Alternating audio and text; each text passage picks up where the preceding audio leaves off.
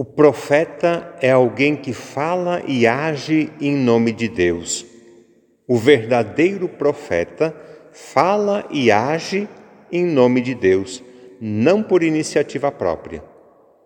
Jeremias, por exemplo, nós escutamos na leitura, antes mesmo de nascer, foi escolhido por Deus para ser profeta das nações. E na missão, o profeta não vai sozinho. Deus o acompanha e protege sempre. Consciente da sua missão, que nem sempre é fácil e bem aceita, o profeta busca força, abrigo e proteção em Deus. Foi isso que nós rezamos e cantamos no Salmo. Uma característica importante na vida do profeta é a caridade. Suas palavras e ações revelam o amor de Deus e o amor a Deus. Jesus, na missão de tornar visível e concreto o amor misericordioso de Deus, Jesus provoca admiração e revolta. Alguns elogiam, aplaudem e acolhem com alegria o que ele diz e faz. Estes reconhecem Jesus como Filho de Deus. Outros, porém, reclamam, criticam e rejeitam com firmeza a origem divina de Jesus. Eles ficam indignados e provocam: não é este o filho de José? Então não pode ser filho de Deus. Diante da rejeição de seus conterrâneos, Jesus cita dois fatos do Antigo Testamento para lembrar que, quando o profeta não é bem aceito no seu país, outras pessoas são beneficiadas. Primeiro, o caso da viúva de Sarepta, que num tempo de seca e fome recebeu a visita e o auxílio do profeta Elias.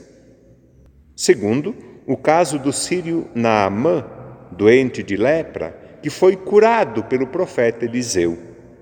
Jesus não se deixa abater pelas críticas.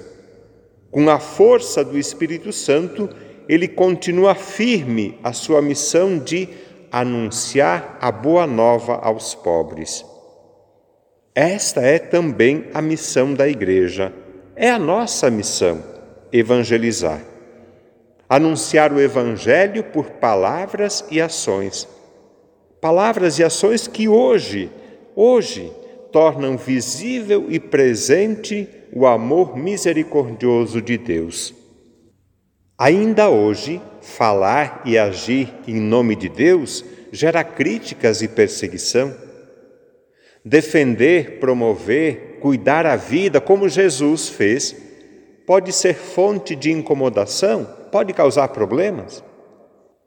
Quem é fiel à missão de Jesus, quem é fiel ao Evangelho, não pode esperar sempre e somente elogios, aplausos, reconhecimento, honra, homenagens pelo contrário, ao profeta verdadeiro, que fala e age em nome de Deus, ao profeta fiel e coerente, são muito mais comuns e frequentes a crítica, a fofoca, a desconfiança, a rejeição, numa palavra, a cruz.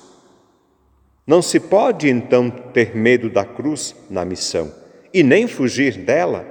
A cruz faz parte da missão. É como se fosse um selo um selo que atesta a qualidade da missão. A cruz não precisa ser buscada, basta ser acolhida com alegria.